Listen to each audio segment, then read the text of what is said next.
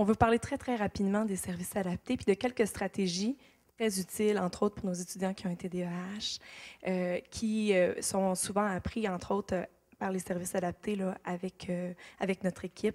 Dans tous les collèges, il, il existe des services adaptés. Quel est notre mandat?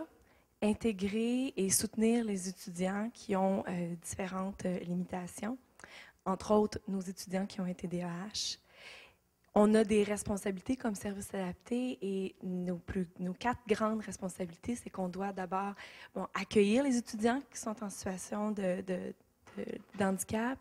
On facilite leur intégration, on les accueille. Naturellement, on les soutient au niveau de leurs apprentissages avec des mesures d'accommodement.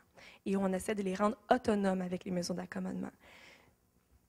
Parlais tout à l'heure d'agenda électronique, comment on l'utilise adéquatement. Bon, c'est utile dans mes cours, mais c'est utile à l'extérieur. Donc, euh, on va les aider à ce niveau-là. Et notre quatrième grande responsabilité, on doit également soutenir les professeurs qui accompagnent également les étudiants là, qui, euh, sont en situation de handicap. Quel étudiant peut être desservi?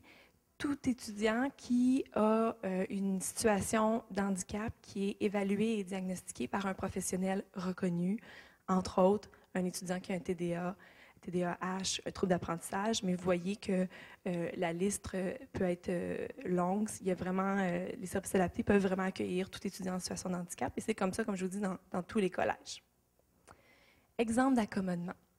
On en a ciblé quelques-uns qui touchent davantage, entre autres, présentement, le, sujet d'intérêt de ce soir, le TDAH. Et Dr. Annick Vincent a fait une très belle présentation de plusieurs d'entre eux.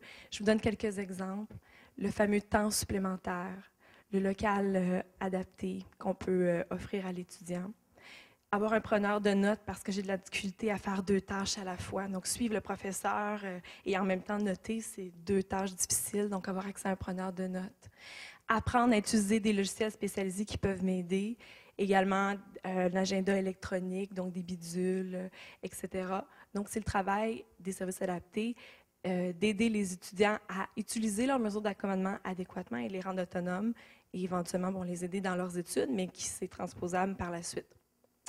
La grande philosophie des services adaptés euh, dans les collèges, elle est simple, sans discrimination ni privilège, euh, rendre l'étudiant autonome avec ses accommodements. Donc, c'est vraiment le travail qu'on fait.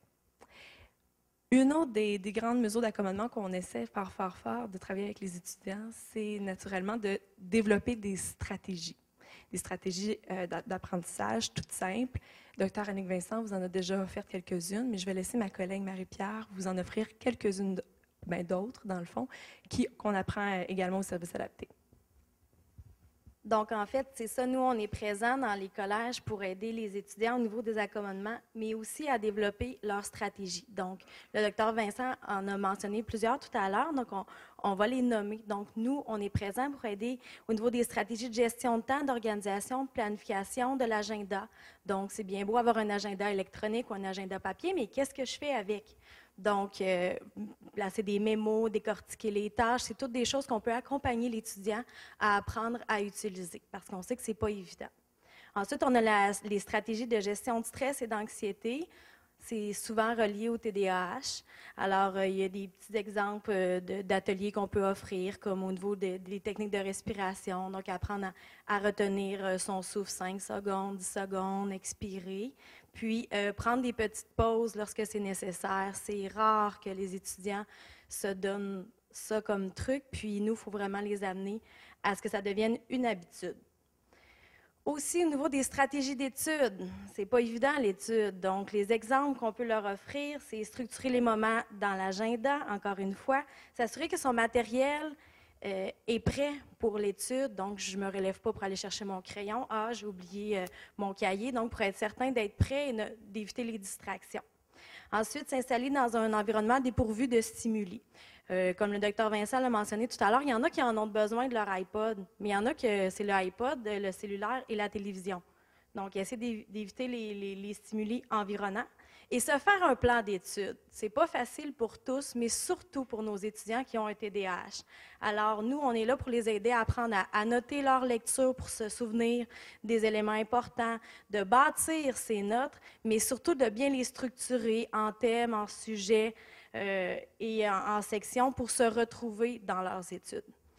Alors, en résumé, euh, pour viser la réussite, il est important et il ne faut surtout pas hésiter à demander le support des services adaptés pour ce qui est des étudiants au niveau collégial.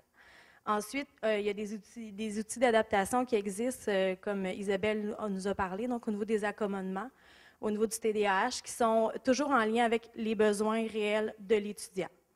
Euh, on offre aussi de l'aide, du support et des outils pour l'organisation de la gestion de temps, comme je viens de vous dire, et finalement réduire les sources de distraction et développer les stratégies d'études adéquates. C'est extrêmement important pour l'étudiant collégial qui a un TDAH.